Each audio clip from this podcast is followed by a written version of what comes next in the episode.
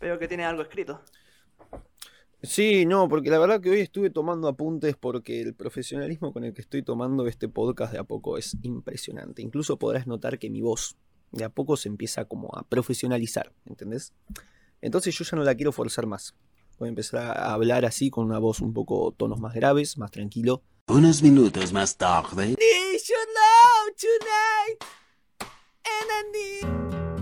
Resumen semanal con Nacho y Tommy en Me Está Jodiendo. Señoras y señores, les doy la bienvenida. Me está jodiendo el resumen semanal de las noticias. Ahí va, bueno.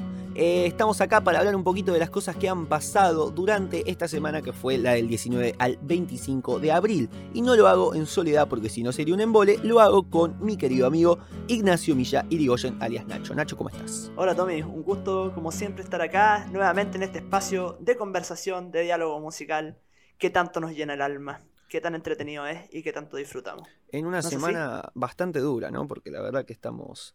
Este, no sé, por, no sé qué dirás vos, pero la verdad que he vivido un fin de semana muy triste. Este, entiendo que vos estás más o menos igual. Así que no ni, creo. Ni, me hablé de esa wea. Creo que no hace falta ni comentarlo. Este, ayer a las a la medianoche yo quería mandar un audio a Nacho para configurar más o menos cómo íbamos a hacer hoy, cómo íbamos a grabar. Este, y la verdad que me daba muchísima culpa hablarle porque entendiendo su situación eh, como para poner en contexto, no, no, es que te quiero, no, no, no, es una cosa de querer humillarte ni nada, pero bueno, creo que habría que poner en contexto más o menos qué fue lo que pasó. Este, sí, dale nomás. Sí, básicamente, este perdió un clásico a nivel futbolístico, porque este es un podcast bastante futbolero, bastante llevado este, por las emociones este, de lo que es el, método fútbol. Así que bueno, ya partiendo de esa base estábamos mal. Después se entregaron los Oscars, había una película este, nominada, un documental, perdón, eh, Agente Topo, si no me equivoco, chileno. Este, estaba toda Latinoamérica con eso, eh, bancando esa película. Documental, nuevamente. Este, y bueno, evidentemente no, no, no ha sucedido. No se nos dio. Así que no se nos dio. Mira cómo me subo yo al, tren diciendo.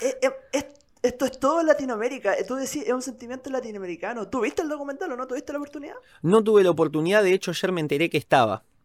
Ah, ya. Es que la verdad. Los Oscars no he visto absolutamente nada, me di cuenta ayer. Ninguna película, ningún cortometraje, ninguna. Nada es un documental hermoso, ya que, ya que estamos en este momento que no estamos hablando de música, Agente Topo un documental muy muy lindo que aborda el tema de la vejez, mm. aborda eh, un, poquito el tema de, del olvido en los hogares de ancianos, eh, y no por los malos cuidados necesariamente de las personas que administran los hogares, sino que aborda como el tema del olvido de las familias, como, como la gente deja botada de repente a los abuelos, no los va a ver, no los llama eh, la vida de los eh, ancianos dentro de estos espacios. Es muy bonito porque más encima es un documental verídico, o sea, no, hay, una dirección detrás, pero eh, todo lo que pasa ahí es real. Todo lo que está sucediendo en el documental... O sea, es que al principio te lo venden como una película y después te das cuenta que no hay nada actuado, que es todo, todo parte de la realidad. Entonces, ah, muy lindo, te lo recomiendo. hermoso, más encima que la música también está muy, muy bien hecha, así que anda, anda a darle una vueltecita y me comenta si es que, como yo, y al igual que un montón de chilenos y latinoamericanos, te enamoraste del viejito, enamoraste en el buen sentido, no en el sentido romántico, sino que del viejito que es el protagonista, que se llama Don Sergio. Que a todo esto viajó a los Oscars y estaba muy contento de estar ahí. Bueno, una linda noticia, la verdad. Este, por lo menos es algo que pasó acá bastante con el tema de la película que queríamos mandar eh, nosotros que ahora no me acuerdo cómo era que se llamaba, pero este, pasaba que bueno, uno tenía la ilusión de que se envíe esa película a los Oscars, que la película quede. Más que nada también como para ver eh, a, los actores y las actrices, particularmente Erika Rivas, que es una actriz que yo admiro un montón, este, de acá. Que bueno, hubiera estado bueno que quedara nominada, por lo menos para verla en la alfombra roja de los Oscars, qué sé yo. Este, hubiera, hubiera sido lindo ese salto. Este, pero bueno, cuestión que nada, tomo esa recomendación y esta semana, si en algún momento estoy más o menos eh, tranquilo como para verlo, vamos a, darle una chance. ¿Cómo están pasando? Porque ahora viste que volvieron los aviones, acá por lo menos en Argentina, este, de repente es mucho más común volver a ver vuelos. Y como estoy prácticamente debajo de una ruta de aviones, este, ahora de repente Y además estoy a tres cuadras de una autopista, también pasa eso. Este, entonces, prácticamente ya es parte del cotidiano todo el tiempo. Bueno, a eso ahora se le suma el de los aviones. Así que, bueno, prácticamente es el peor lugar para grabar podcast, pero bueno, se hace igual porque tampoco es que estoy grabando en la calle. Así que, bueno, yo también he tenido un... Estoy un poco choqueado también porque me acabo de levantar y he recibido la consecuencia de una acción eh, que he hecho a principios de, de, este mes y que bueno, ahora estaría teniendo que pagar, nunca mejor dicho, las consecuencias porque bueno, me compré, la gente que me sigue en Instagram sabrá que me compré un vinilo de Dualipa, este, importado, muy caro y qué sé yo. Y bueno, ahora me estoy enterando, porque yo conocía la posibilidad, pero todavía no me había llegado, el tema de los impuestos extra que hay que pagar por un producto importado. Este, a mí me habían vendido, en un principio, me pusieron como un cargo, me pusieron 20 dólares para cubrir gastos de importación, gastos de, de cualquier cosa, tasas, sellos, lo que pueda llegar a pasar. Este, entonces yo ya asumí que eso era el extra que había que pagar. Pero más o menos sabía que podía llegar a pasar esto. Entonces, bueno, nada, este, entiendo la, que estoy pagando la consecuencia de mis hechos porque yo sabía que era un artículo lujoso innecesario, que no le iba a traer ningún aporte extra a mi vida, eh, pero tenía ganas de comprarlo, así que bueno, así que medio que me estoy sintiendo, estoy empezando a, ver una, la primera, tal vez una, una experiencia de millonario que no sé si volveré a vivir, pero nada, eso como de, que me quieran cobrar de más por algo que en realidad sí, también debería pagarle un poquito de más porque no era necesario. Ya sabía lo que me exponía, ya sabía que desde un principio si compraba esto afuera me iban a cobrar de más. Entonces, bueno, medio... Pero bueno, está el shock porque de repente digo, che, pará, tal vez no tengo tantas ganas de pagar esto. es como que me estoy, estoy pagando las consecuencias de hechos de una persona que no soy yo, que es el, el Thomas Carly del principio de mes. Así que bueno, estoy un poco en esa situación. Perdón, pero ¿por qué te lo compraste afuera? No, en Argentina son tan baratos los discos. Porque no había salido este, todavía. Ah. Así que no, había salido, que hice la preventa de, de, Reino Unido y no, no, esperar 10 días a que venga y que esté acá en la disquera de mitad de cuadra. Sino que venga de Reino Unido con una cajita de Amazon. Este, así que nada. Eh, ¿No te pudiste aguantar? No pude aguantar. Soy una persona muy ansiosa y particularmente este disco me parecía como... Ah. Aparte de eso, como lo compré en la preventa, sea, es hermoso, sí, claro, aparte de eso, tiene muchos temas que a mí me han gustado y me han acompañado mucho durante 2020, por lo que dije, bueno, a darle. Y bueno, me patiné prácticamente endeudé cinco generaciones. Así que bueno, pero no estamos acá para hablar de esto, estamos acá para hablar de noticias que han sucedido durante esta semana. Este, acá he furciado un poquito que han sucedido durante esta semana. Así que bueno, vamos a empezar a hablar un poquito de esto. Este, porque bueno, son un montón las noticias, tenemos muchísimo, hubo mucha más investigación de la común porque este, nada, hubo más tiempo, así que nada, este, vamos a empezar a hablar un poquito porque si no vamos a estar 15 horas.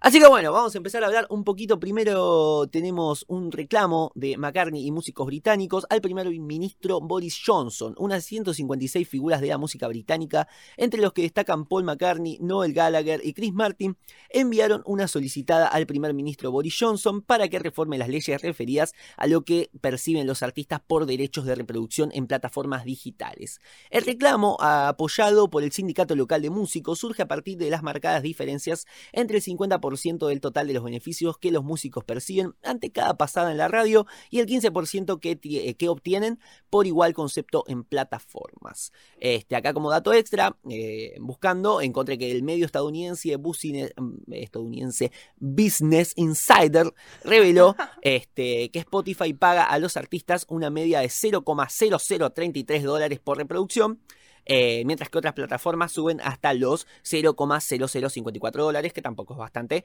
Es decir, es necesario llegar a escuchar, eh, eh, llegar a tener 250 escuchas para ganar al menos un dólar. Lo cual, obviamente, si haces las cuentas, a Dualipa le sirve, pero no sé si le sirve tanto a un artista local que cuenta por decenas de miles y no más que eso este, de, reproducciones. Así que, bueno, me parece un reclamo bastante válido, me parece interesante que se empiece a jugar esto, más considerando que es un reclamo que se extiende desde Europa. Este, pensemos esto, músicos británicos, ni siquiera sé acá cómo será la cuestión. Así que me parece que es una, una discusión que se tiene que empezar a tener porque, bueno, eh, particularmente los podcasts son tierra de nadie. Nosotros la aprovechamos porque de esta forma ponemos música este, no, eh, con copyright y no nos importa. Pero la realidad es que Spotify le da muy poca atención a sus artistas, sobre todo en el ámbito de los podcasts. Así que me parece interesante que se empiece de a poquito, por lo menos, a dar esa charla. Bueno, y tiene vinculación con lo que hemos hablado ya previamente, pues como al respecto como de esta diferencia entre los derechos del compositor, los derechos de, quienes eh, difunden la música, no sé. Ya hay como discusión eterna, weón, y, y que lata, que lata. Pero yo creo que apoyado por esto deberíamos hacer un unirnos al sindicato de podcast y, y reclamar también lo nuestro, ¿no, Tommy? ¿Qué crees tú? Sí, total, yo creo que debería existir primero el sindicato de podcast y que se empiece un poquito a hablar de esto porque es verdad, es tierra de nadie. Lo- lo- Los podcasts, sobre todo en Spotify, son un poco una zona desértica, no hay pagos, o sea, si vos querés ganar dinero con esto tenés que hablar con terceros, este, que también nuevamente te da la libertad de decidir, bueno, yo voy a cobrar por esto, voy a cobrar canjes, voy a cobrar este, eh, publicidad, pero no más que eso, se, queda mm, a a lo que voy es que vos tenés la libertad, pero no hay ninguna regulación desde el lado de Spotify. O sea, no hay ninguna forma de normalizarlo. Todo lo que hagas lo tenés que hacer vos por tu cuenta y es raro, cuanto menos eso. Entonces sí, la verdad me parece que es algo que se debería hacer y una discusión que, aunque se esté haciendo desde Europa, me parece que es interesante que por lo menos se empiece a dar y que se empiece a hablar. Así que, bueno, eso, eso por, por este lado. Te veo con ganas de decir algo. No, no. ¿Qué, qué más, qué más vamos a decir? Es que estabas como abriendo la... Porque yo estaba cortando y veía como que estaba... Me estaba y levantando el dedo y diciendo, "Oh, pero yo opino que. Bueno, entonces por ahí quería. No, estaba pensando que el día que, que nos empiecen a llegar más cosas por hacer este podcast, ¿cómo lo vamos a hacer? ¿Te van a llegar a Argentina? ¿Nos van a, van a llegar a Chile? ¿Vamos a tener que buscar un auspiciador argentino, un auspiciador, argentino, un auspiciador chileno? ¿Qué vamos a hacer? Mira, yo espero que esto nos empiece a dar mucho dinero, así que podríamos partir diferencia y volar, no sé, a Mendoza. Nos encontramos, Ah, en, en- buenísimo. nos encontramos en Mendoza, nos tomamos un buen vino en medio de una montaña y, y ahí repartimos, en dólares obviamente, los, las ganancias que vayamos teniendo. Este, Y bueno, parte de los viáticos serían ese vuelo en avión, por supuesto. Este, A y- Mendoza. a Mendoza, exactamente, y ahí nos, nos encontramos. Eh, está bueno porque vos estás más cerca a nivel geográfico, pero yo estoy más cerca a nivel país y visa y esas cosas. Así que se me, Claro. sería sencillo por ambos lados. Así que, Estoy sumado al hueveo que es salir de Chile, weón. Así que ahí, ahí Bueno, compensamos. por eso te puse al lado. Si querés puede ser en Sí, la está cordillera. No te digo de ir a- No, está bien. Está bien, Mendoza es hermoso, así que dale, vamos. Así que bueno, nos encontramos ahí y nos empezamos a repartir nuestro dinero que empezaremos a ganar, pero no lo vamos a ganar si no terminamos de leer las noticias, como por ejemplo que Nicky Nicole cantará en el show de Jimmy Fallon. Nicky Nicole, la cantante argentina, anunció en su Instagram que fue invitada a cantar en Tonight Show, el programa de televisión de Jimmy Fallon.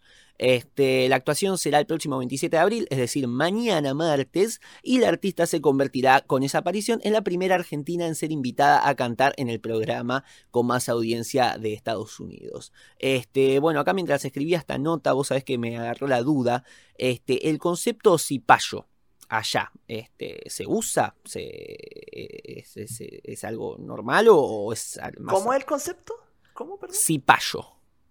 Y payo. Cipayo. No, entonces no. Sí, este, Sí, no, básicamente no acá le decimos cipayo a esa gente que está completamente pendiente y orgullosa eh, de todo lo que sucede en Estados Unidos. Es como que dice, ¡ay, el primer mundo! ¡Ah! lo que- ¡Los Oscars! ¡Los Grammy! ¡Ah! Entonces nada, que se queda con mucho con lo que sucede en el primer mundo, que es este, Estados Unidos, por supuesto. Esa es una actitud de cipayo y mientras escribía esta nota me sentía medio cipayo, pero es linda la noticia de saber que Nicky Nicole este, va a pegar un saltito eh, importante que es justamente ir al show más visto de los Estados Unidos que queramos o no es este, uno de los principales este, exponentes de la industria discográfica. Así que la verdad es, es una gran noticia. Más allá nuevamente del cipallismo que salga de esto de decir oh ganaste Nicky Nicole vas a viajar a Estados Unidos entonces bueno nada me surgió la duda de esto. ¿existe algún término similar a cipayo en, en Chile? No, estaba tratando de pensar en algo, weón, y, y no sé. O a lo mejor yo me quedo fuera, me quedo fuera de esto, pero... ¿Qué, qué será, weón? Como... No, tendría que pensar. Entiendo, Dejémoslo es un- más adelante del podcast si se me ocurre algo, weón. Dale, dale, Uy. dale. Este, bueno, por lo menos surgió ahora al principio. Este, aparte, bueno, nada. Puede ser una. Eh, no sé, también es un término muy, muy, muy, muy, muy particular, muy específico, así que no, Sí. no te culpo por no te. como- persona que eh, manifiesta públicamente su amor por el país primermundista, Estados Unidos, de América. Este. Así que, bueno, cuestión, vamos a seguir leyendo, hablando también un poquito de América. Este, Jim Steinman, pa, en realidad no sé si el muchacho es estadounidense, bueno, no importa. El autor del tema Total Eclipse of the Heart murió a los 73 años. El autor y compositor Jim Steinman murió a los 73 años, como acabo de leer. La muerte del músico se produjo el 19 de abril en Connecticut por motivos que aún no trascendieron. Eh, Steinman No participó. No fue COVID, por lo, por lo pronto. Este, Steinman participó en la composición de hits de grandes artistas como Bad... Oh, la puta madre, mirá todos los nombres en inglés que hay. la bomba que me planté. Bueno, como Bad Out of Hell de Midloaf con Celine Dion en It's All All Coming Back to Me Now, eh, Art Supply en Making Love Out of Nothing at All, y Bonnie Tyler en, acá están los importantes, en Total Eclipse of the Heart y Holding Out for a Hero. Este, Bonnie Tyler lo despidió con un sentido, estuvo bastante bien la verdad. Eh, he, he salido airoso. Lo despidió con un sentido mensaje en sus redes sociales. Bonnie Tyler eh, dijo, estoy absolutamente devastada con la noticia de la muerte de mi amigo y mentor musical Jim Steinman. Eh, Jim escribió y produjo algunas de las canciones de rock más icónicas de todos los tiempos y fui muy afortunada de que me compartiera algunas de ellas. Hice dos discos con Jim, a pesar de que mi discográfica creyera al principio que él no iba a querer trabajar conmigo. Gracias a Dios se equivocaron. Puedo decir sin duda alguna este, que Jim fue un verdadero genio. Era una persona divertida, buena, solidaria y cariñosa. Siempre voy a estar agradecida de haber tenido la oportunidad de conocerlo y trabajar con él. Este, bueno, no hay mucho más que decir, más que esto que acabamos de leer, pero me parece interesante la grieta. Este, porque me parece que Total Eclipse of the Heart y Holding Out for a Hero son dos temas prácticamente antagónicos y creo que se puede armar una linda grieta de ¿sos Team Total Eclipse of the Heart o Team Holding Out for a Hero? Yo, Yo creo que, yo creo que para, para plantear, dejar planteada esta, esta grieta, Tomás, eh, tú deberías interpretar un poquito de ambos temas y ahí la gente tiene más, más elementos para decidir. es que no me sé la letra, pero puedo gritarla. Este, y, y- y hacer como que sí. Eh, Me sé más Holding Out for a Hero porque Holding Out, yo soy hold- eh, Team Holding Out for a Hero. Este, Oh, Team ¿en la de Shrek serio? 2, claro. Aparte he visto Shrek 2. Querido, si yo te contase la cantidad, porque yo eh, en mis años mozos salía a correr, bueno, este, entonces de repente cuando estaba llegando y tenía que llegar, no sé, me quedaban tres minutos eh, para batir el récord y, y de repente empezaba a Hero. ¡Ay, Dios! Lo que corría, qué lindo. Ay, qué ganas, tengo, tengo ganas de salir a correr, voy a salir a correr, este, cagándome obviamente en los protocolos y en las restricciones y todo, bueno, voy a salir a correr igual. Así que, bueno, cuestión que nada. Ya, pues, pero, pero para, canta, canta. Sí, sí, sí, eso era lo que ibas, eso era lo que ibas. Ah, ya. La, la gente te quiere escuchar. Falling the sign and falling in love. And falling apart. Nothing to do. Total eclipse of the heart. And I need your love tonight. And I need your love forever. And inside, and inside, inside. Mis padres deben estar en la otra pieza pensando, wow. ¡Wow! Solamente wow. Y la otra es la de.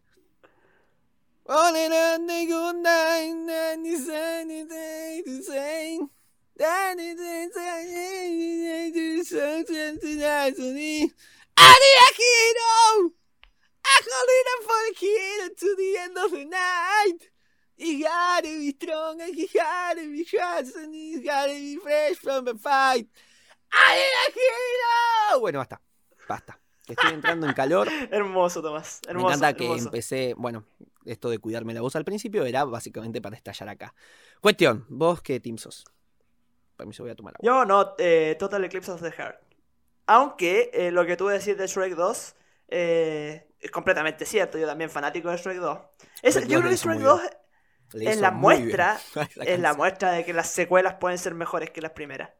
Es la muestra empírica de esa Es un peliculón, sí, es un peliculón. eh, pero me parece que la 1 es muy icónica. Me parece que la, la 1... eh, a nivel de producción cinematográfica yo me quedo con la 2, sí.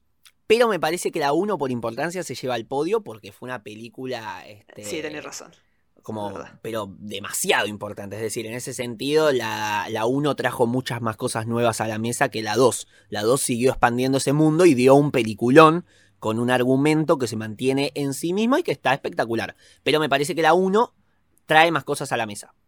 Este, Eh, es verdad, tenés razón. O sea, qui- quizás no que las secuelas pueden ser mejores, sino que pueden ser igual de buenas. Entregarte algo distinto. Yo No, sí, sí, es que a ver, a nivel película es, Eh. este, es mejor, a mí me gusta más la 2, yo la disfruto mucho más la 2, pero me parece que esta cuestión de la irrupción del cuento, la, la reconstrucción del cuento de hadas, la parodia a Disney eh, y a los cuentos de hadas clásicos, me parece que es una- un concepto que trae la 1 y que la 2 expande. Eh, no hace más que eso, que, que bueno, ni nada más ni nada menos. Es bastante bueno y lo hace bastante bien y sale muy airoso porque nuevamente si tenemos esta discusión es porque es perfectamente válido decir que la 2 es mejor. Este, No, pero es que estoy de acuerdo contigo, estoy de acuerdo contigo. Creo que la 1 fue más icónica, pero la 2 tiene como que te entrega algo distinto. O sea, como ya el agregar un personaje nuevo que fue tremendo, como lo del gato con botas en la voz de Antonio Banderas, yo lo encuentro una genialidad, weón, una genialidad así tremenda. Y de ahí para adelante todo lo que viene. Bueno, el punto es que en Shrek 2 lo que tenía era que la cantaban en español. ¿O no? Si, si mal no recuerdo. El hada madrina la canta, la canta en español. ¿o claro. no? Yo quiero un héroe, es verdad. Este, Mira. ah, eh, bueno, que es bastante, bastante mérito se le da también a eso. Es bastante lindo. eh, es- se ha hecho un gran trabajo. Eh, bueno, yo, según tengo entendido, creo que el, el actor que, que interpreta a, a Burro acá en Latinoamérica, en España, creo que es Asno. Este, mm, creo que por lo menos acá en Latinoamérica reformuló prácticamente todo el guion. Este, entonces Sí. muchos de los chistes que están acá no están allá, y eh, allá digo en el idioma original. Y bueno, también se hace un gran trabajo que también se agradece y es muy bueno. Bueno, cuestión, che, pará, Oye, porque eh, nos eh, enganchamos perdón, hablando de. Shrek. Sí, que podríamos estar todo el día hablando de Shrek, pero que yo solamente quería Esto no es me está la genialidad que Sí, ocupar todos los modismos de burros posibles. O sea, como el burro por delante, ponerle la cola al burro, las cualidades de un burro. Weón, ocupa todos los modismos de... Yo encuentro una, una genialidad. Sí, totalmente. totalmente, puede ser, sí, sí, sí, sí, no es que verdad, es verdad, puede ser que haya tenido como la listita, eh, haya googleado modismos de burro y que bueno, los haya eh, puesto como una apuesta también. Así que bueno, vamos a salir un poquito de acá porque la verdad que si no vamos a estar hasta mañana. Yo encantado, pero la verdad que no sé qué tanto el público quiere hacerlo. Así que vamos a hablar un poquito de los Brit Awards, este, donde el público no tendrá que usar barbijo ni mantener la distancia. Los Brit Awards, premio importante dentro de la actividad musical británica, anunció nuevas medidas para su próxima entrega que tendrá lugar el 11 de mayo en Londres. Según trascendió, su audiencia de 4.000 personas no estará obligada a mantener la distancia o llevar barbijos, como parte de una prueba piloto. No obstante, los organizadores, las personas, este, perdón, según los organizadores, las personas que estarán en el evento tendrán que presentar una prueba negativa de COVID-19. Los organizadores entregaron 2.500 entradas gratuitas a los trabajadores que han realizado labores esenciales en la pandemia. Los premios Brit forman parte del programa de gobierno destinado a evaluar eh, la mejor manera de volver a organizar grandes eventos con público durante el, verano en el Reino Unido. Este, eh, son lindas estas noticias, la verdad, qué sé yo. Eh, como ya pasó durante esta semana, creo que fue que, que Israel eh, ya puede sacarse los barbijos por lo menos en público, este, no en lo privado, este, pero sí en la vía pública ya se puede prescindir del barbijo, ya es opcional. Eh, son como lindas noticias que un poquito de esperanza y a pensar, bueno, por ahí existe la vida después de esto. Así que por lo menos hay un horizonte. Así que Sí, nada. Pero a costa de qué? ¿A costa de qué, Tomás?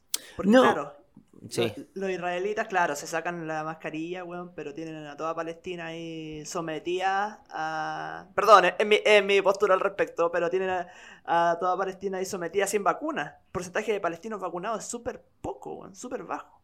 Entonces, tú decís, ¿a costa de qué? Claro, y, y entramos un poquito en la discusión de la semana pasada. En Inglaterra ya están pensando en hacer eh, eventos con público, sin distancia y todo eso. Mientras que en otros países está la mansa embarrada, como decimos acá en Chile. Entonces yo me pregunto, ¿a costa de qué? ¿A costa de qué es bonito todo esto? O sea, ya, es, es- bonito ver que estamos saliendo un poquito del tema, pero eh, solamente los que tienen más posibilidad de acceder a todo esto. No, por supuesto, por supuesto que también es un poco indignante ver cómo, bueno, Europa justamente, este, que en un principio también un poco el, epizón, el epicentro, es eh, el lugar donde de repente se empieza a abrir un poco más la cosa, pensar que fue un lugar donde, bueno, se pudo acatar una cuarentena estricta básicamente porque la economía la permitía, obviamente una economía basada en este, un sistema imperialista histórico que, bueno, vos sabrás muchísimo más de esto que yo, pero también es un poco la, la causal de que, bueno, la economía eu- europea esté tan bien, que las cosas estén tan bien, que los cipayos tengan argumentos, este, que, que, bueno, es un poco mm, de- de- de- también la, la explicación de por qué acá una cuarentena de dos semanas destruye todo. Entonces es algo que también hay que prestarle atención. Pero bueno, a lo que voy es que mirando más allá, como viendo una, una, una ilusión ut- utópica del mundo sin fronteras, ver que ya existen lugares donde la cuarentena y el COVID ya son cosas, eh, no te digo del pasado, pero sí que de, de a poco se está pasando al periodo de la post-pandemia. Este, me parece que por lo menos es algo que ilusiona, aunque nuevamente esto es total como decís vos, genera eh, conflicto, genera también el conflicto interno de decir, wow, qué, qué lástima que, que siempre los, los ganadores históricos ganen una vez más. Eh, pero bueno, por lo menos eh, ya te Oye, digo, me- genera. Sí. Me desconcentré cuando dijiste la palabra cipayo y la decidí buscar en Google Mm. para ver si es que hay un término acá en Chile para hablar de los cipayos y sería como un vendepatria. Claro, prácticamente. Cipayo, bueno, justamente, Cipayo va a otro nivel y es como 10 veces más específico porque es vender la patria en pos del primer mundo estadounidense. Entonces ahí está el tema. Claro. Creo que esa es la diferencia. Cipayo sería. Y dice que acá, Sí. dice acá que los, los cipayos eran soldados indios del siglo XVIII y XIX al servicio de Francia, Portugal y Gran Bretaña. ¡Mira, Buche! Entonces, pará, pará, porque por ahí. Pará, porque por ahí me estoy. Estoy yo mismo confundiendo los términos. Cipayo. No, no, no, Este. pero después a- abajo hay un Google responde y dice que es cipayo en Argentina. Y ahí en Mm. Argentina hay un sentimiento nacional muy arraigado en ese sentido cuando se considera ah, que cuando se considera que un individuo no defiende a la nación sino que trabaja para los intereses extranjeros, puede ser insultado con la palabra cipayo. Claro, claro, bueno, por ahí, em, bueno, acá se usa mucho para Estados Unidos particularmente, por ahí no es exactamente de Estados Unidos, sino bueno, eso mismo, como trabajar al servicio del imperialismo, que bueno, es un poco Estados Unidos, ¿no? Así que eh, no está tan mal, pero bueno, eh, también parece que se puede aplicar justamente a eso, a vender, eh, venderse al primer mundo, eso. Este, Claro. a de- decir como, ¡ah! Esa típica de afuera las cosas se hacen bien y es un país serio y la economía funciona y la gente... ¡ah! ¿Entendés? Eso. Eso sería el cipallismo. Entonces, pero bueno, tal vez no se aplica estrictamente a Estados Unidos. Che, ¿cómo venimos de tiempo? Porque me parece que venimos espantoso. Van 32 minutos y todavía estamos en las noticias. Vamos a meter primera. noticias. Es que estamos deteniéndonos a hablar de cada noticia. Dale, vamos a ir más rápido. Vamos. Manuel Witz dio positivo en coronavirus y se realiza estudios médicos. Manuel Witz, de 58 años, dio positivo en coronavirus tras presentar síntomas de la enfermedad. Ingresó al Hospital Durán, donde, se realizó varios chequeos médicos. Y si bien el periodista Luis Ventura informó que el compositor podría ser, eh, estaría por ser intubado, fuentes cercanas al artista salieron a desmentirlo. Eh, te preguntaría si lo conoces, pero vamos a meter primera. Este es el que canta Hoy puedo morir de amor, rescata mi corazón. Y la otra que es Yo te necesito, hoy te ne-". Bueno, esa. Este, salimos. Yo Vamos no con lo la- conocía, bueno. No importa, vamos con la siguiente. Este. la puedes leer vos, por favor. Dale. Boy George. Boy George anunció su biopic y lanzó su casting. ¿Quién quiere interpretarme? El líder del Culture Club compartió un video de sus redes sociales donde anunció. Anunció, anuncia el estreno de Karma Chameleon. Karma Chameleon. Karma Chameleon. Film que llevará el nombre de uno de los clásicos del grupo famoso de los 80. Karma Chameleon. La estaba cantando. Según, yo. según las palabras del artista, la biopic arrancará a filmarse en el segundo semestre del año en Londres y Bulgaria. El músico dijo, solo hay un problema y es bastante importante. ¿Quién va a interpretarme? Estamos buscando un actor joven, valiente, de cualquier parte del mundo para asumir el papel. El músico se encargó de escribir el guion, mientras que Sacha Gervasi se encargará de la dirección. Será financiado y producido por Millennium Media. O sea, está buscando al actor que lo va a interpretar. Si Confieso hicieran una película, si hicieran una película tuya, Tomás, ¿qué Sí. actor te gustaría que te interpretara? Permitime reformular. Cuando eh, hagan una película mía, este. ah, sí, cuando Reeves. hagan una película tuya. Keanu Reeves. Keanu Reeves. Sí. Sí. Tene- tenemos algo. Creo que él tiene cosas mías. Sí, sí, sí, sí, sí. Así que me, me parece que vos, que, ¿cuál sería? Eh, DiCaprio. DiCaprio, me gusta. Sí, sí, sí, sí. Aparte sí tienen, tienen alguna cosa en, la, en el gesto. Sí, sí, sí, tienen los mismos ojos. Tienen los mismos ojos, tienen la misma, la misma estructura ósea, me gusta. Sí, sí, sí, sí. Y yo también, ahora que me veo, también podría tener alguna cosita de DiCaprio. Pero bueno, ya elegí Keanu Reeves y bueno, no quiero que sea tan realista la cosa, o sea, que se tenga tanto a la cosa esa de tiene que ser exactamente igual porque si no me enojo. Si es Keanu Reeves, no pasa nada. Pero yo creo que tenemos una Sí, cuestión de está, actitud está preciso. somos muy similares a nivel actitudinal y a nivel carisma. Eh, bueno, cuestión, vamos a hablar un poquito de la siguiente noticia, que es que según el medio Deadline, Kiss tendrá su biopic. Según trascendió, Kiss vería eh, reflejada su historia en la pantalla grande y estaría en los primeros años del legendario grupo formado en el barrio neoyorquino de Queens. Según destacó la publicación, el director noruego Joaquim Roning estará este, al frente del proyecto y Jen Simmons y Paul Stanley figuran como productores. El nombre de la biopic sería Shoot It Out Loud, igual que uno de los temas más exitosos de la banda, que formó parte del disco Destroyer eh, de 1976. Aún no hay fecha de estreno, porque todavía ni siquiera se confirmó que se vaya a hacer, ni actuaciones confirmadas, pues nuevamente no se confirmó que se vaya a hacer.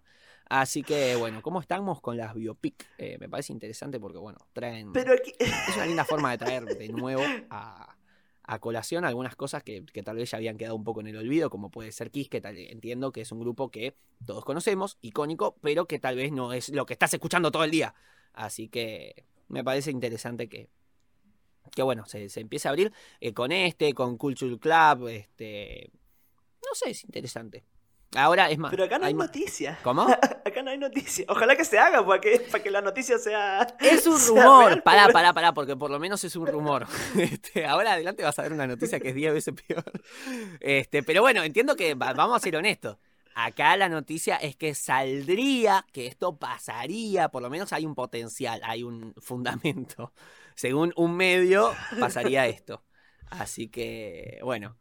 Vamos a seguir un poquito porque acá empiezan un poquito, no te digo las noticias de mierda, pero este empieza por lo menos la, la- la frontera. Estamos entre.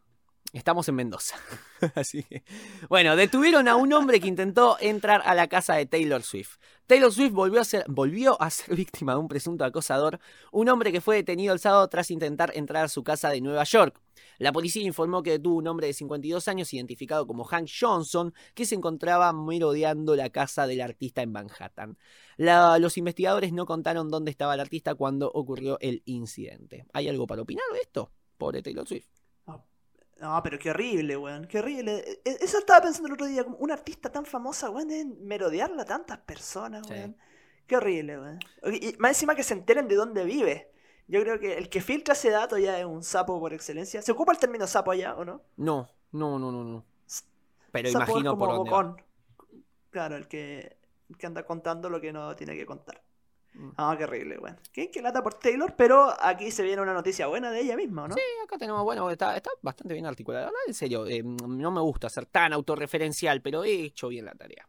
Este, porque están como todas las noticias bien articuladas, una detrás de la otra más o menos. Biopic, biopic, Taylor Swift, Taylor Swift. Es como que va todo bastante bien estructurado. Bueno, cuestión. Taylor Swift rompió un récord que tenían los Beatles. El logro lo obtuvo con Fearless Taylor Version, con el cual llegó al número uno en ventas en el Reino Unido. De este modo se convierte en la primera mujer con tres nuevos álbumes en la cima en menos de un año. The Beatles eh, era la única banda que había logrado ese récord hasta el momento. En su momento, eh, los Beatles eh, lograron tal posicionamiento con sus tres álbumes, Help, Rubber Soul y Revolver. Pongo esta noticia ya un poquito en medio en las noticias de mierda, ¿por qué? Porque es mentira, no rompió un récord, lo alcanzó. Este, no, te lo venden como que destronó a los Beatles. Y no es cierto, en realidad este, alcanzó el récord, no, no, no lo abatió. Pero bueno, este, técnicamente sí alcanzó un récord. mm, qué sé yo, está Ya, pero Sí. lo que yo me pregunto, eh, Fearless, Fearless, fearless. álbum- Perdón, Fearless ahí va. es un álbum que ya hizo. ¿Cuenta? ¿Esto cuenta? Sí, es un álbum nuevo. Es un álbum de reversiones. O sea, Claro. son canciones nuevas. O sea, es que es nuevo el álbum. Eh, eh, Yo creo que el parámetro es si el artista va a un estudio, es un disco nuevo. Ah, claro. Punto. Ya. Entonces, eh, qué sé yo, Club Future Nostalgia, por ejemplo, es casi que por los pelos un disco nuevo, porque creo que tiene un par de, temas inéditos, tiene, canta un poquito más rápido algunas canciones, no sé si será una cuestión de que lo estiran en la pista después, en postproducción. Este, pero para mí ese es el parámetro. Es, tiene que haber, una persona tiene que haber ido a un estudio a hacer algo nuevo. Si hay nuevos audios, si usaron nuevas pistas de audio, eh, para mí es nuevo. Así que... Pero el problema acá, el problema acá es que obviamente que si tú reversionáis un álbum que fue conocido, Mm. eh, va a vender harto. ¿o no? Y se va a posicionar arriba. Es como, no sé, weón, si Charlie García saca su disco nuevo Mm. y después vuelve a reversionar el piano bar y el clicks moderno, Sí. obvio que se va a vender, weón. Obvio que se va a vender harto. Bueno, ¿Cachai? La diferencia con los Beatles que, que posicionaron tres álbumes sí. eh, nuevos, pues. Sí, es cierto, es cierto, pero bueno, qué sé yo, este. No sé, si es, si es tan sencillo. Si es tan sencillo, vaya y hágalo usted, eh, señor Ignacio. Este.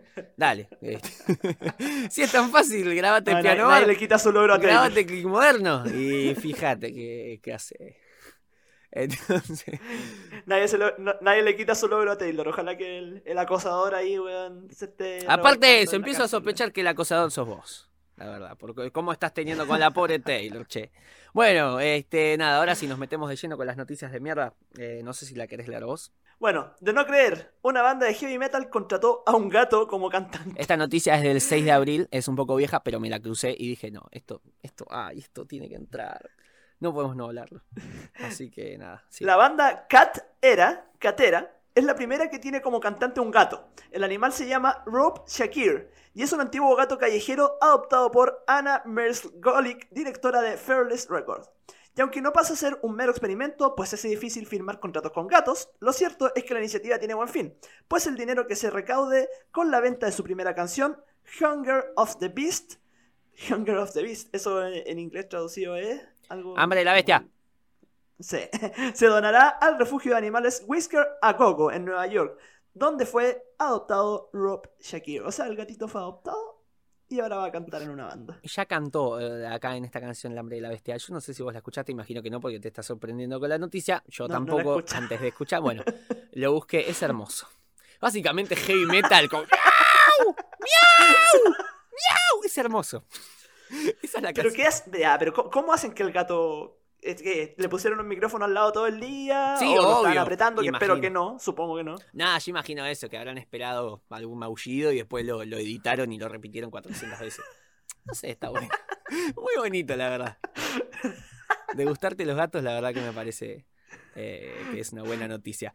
Pero no tan buena como esta noticia, porque eh, que no es buena, pero ya es la noticia de mierda que tanto nos gusta, porque bueno, prácticamente Shakira hizo, este, tuvo el mismo debate moral que yo, que el que planteé al principio, solo que ella decidió este, no llevarlo a cabo. Un informe fiscal ratificó que Shakira evadió impuestos en España. La agencia tributaria española ratificó que Shakira defraudó en 14,5 millones de euros a Hacienda entre los años 2012 y 2014, simulando que no residía en España y ocultando sus ingresos mediante eh, un entramado de sociedades. Los técnicos presentaron un informe en donde contradicen los argumentos de la defensa de la cantante colombiana que muestra su agenda eh, de concierto para tratar de demostrar que permaneció menos de 184 días en España y por lo tanto no tenía obligación de tributar en ese país. La, la magistrada que lleva la causa citó este, a declarar el 8 de julio a los técnicos de Hacienda y a la defensa de la cantante para que expongan su tesis sobre cuáles eran las, las obligaciones fiscales de Shakira. Hermoso.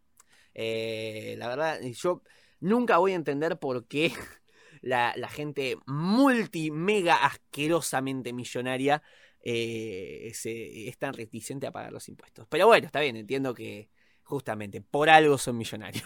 Así que. Como que en España, en España pasa harto esto, ¿no? Como que a Messi también le pasó, me acuerdo que a Alexis también le pasó cuando Sí, bueno, creo, si no me equivoco, creo que Rubius se había ido hace poco a vivir a Andorra justamente por un tema de, de impuestos. Es como que no les gustan los impuestos a, a los españoles o residentes de. O como que está a la mano para, para evadirlo fácilmente. o Son bien... No es sencillo, claro. Claro. Bueno, ya te digo, por ahí ese sería nuestro segundo encuentro. El primero sería en Mendoza, el segundo ya en España.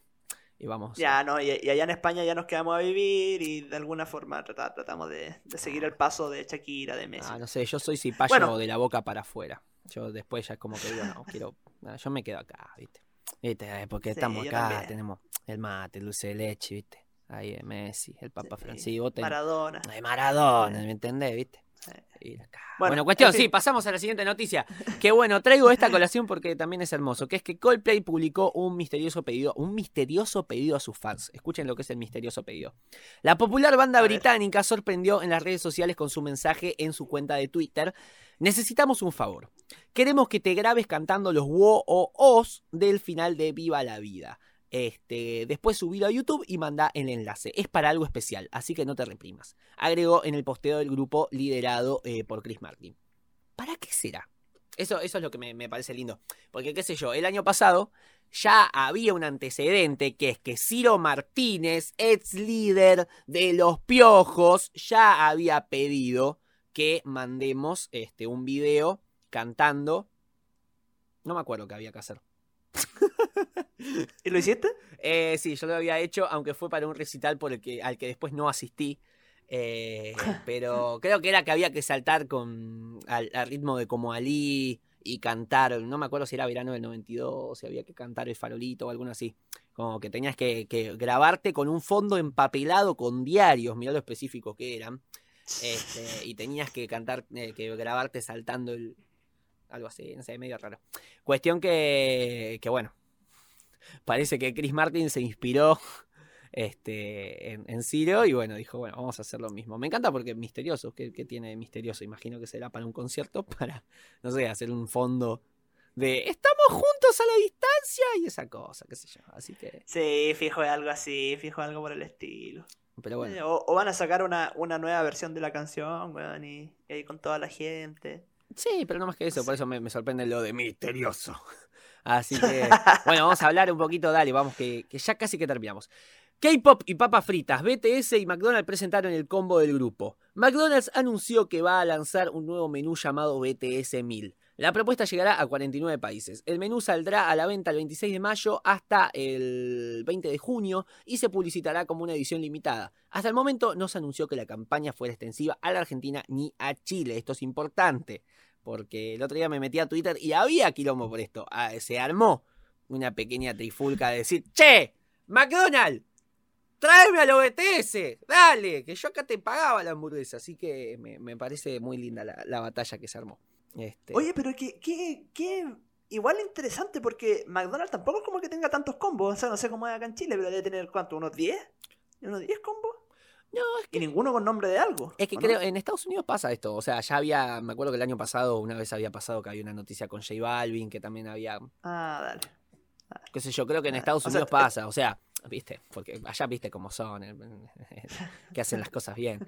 Em, yo me acuerdo que tenía un primo que en su momento se había ido allá a Estados Unidos en unas vacaciones, este, y había visto lo, la Sorio, y prácticamente tenían sabor de lo que vos quieras, qué sé yo, tenían sabor a, a- cebolla, mayonesa, este, arroz, eh, qué sé yo, tenías de todo. Prácticamente entonces tenías de, to- de todos los gustos que vos quisieras, sabor Coca-Cola, sabor agua, sabor este galletita de arroz. Entonces nada. eh, Bueno, cuando, cuando hagamos la reunión de Me Estás Jodiendo allá en Nueva York, Esa es la vamos, nos compramos un combo de, de BTS y unas Oreo de, de Coca-Cola. con los impuestos evadidos en España, volamos todo Sí. unido y ahí este, seguimos. Bueno. Ay, estoy cansado, leí la última noticia vos. Dale, porque la familia Montaner tendrá su reality. La serie... Ah, la serie será un documental sin libreto al que los Montaner enseñarán eh, de forma más profunda que en las redes sociales como es su día a día. Que El reality sí comenzó a filmarse profundo. esta semana Perdón, sí, sí, sí. en Miami, pero aún no tiene fecha de estreno y estará a cargo de la empresa Entertain. Por Dios, qué pocas ganas que tengo de verlo. ¿Qué, qué, qué te digo, güey? ¿Qué querés que te diga todo esto? Vos sabés que mientras buscaba esta noticia pensaba en vos diciendo, creo que odio profundamente a Camilo. Diciendo, wow, qué bueno que va a estar ver esto, che. Nada, no me, no me puede interesar menos. Porque aparte creo que esto ya sucede, onda. Creo que ya se, se sabe la, la vida de, de, de todos estos. Bueno, vos sabés que el otro día vi un meme, creo que fue el que más me hizo reír en lo que va del año, que te mostraba eh, la foto de, de- No sé si viste Actividad Paranormal, la película, este... No sé, te Sí, mostraba sí. a, un- a una, a una chica, la, la chica esa que está parada toda la noche viendo, la, viendo a alguien dormir. Este, Sí. bueno. Y te, y te ponía Camilo esperando que despierte Ma- Eva Luna para cantarle los buenos días. Era muy bueno. Entonces.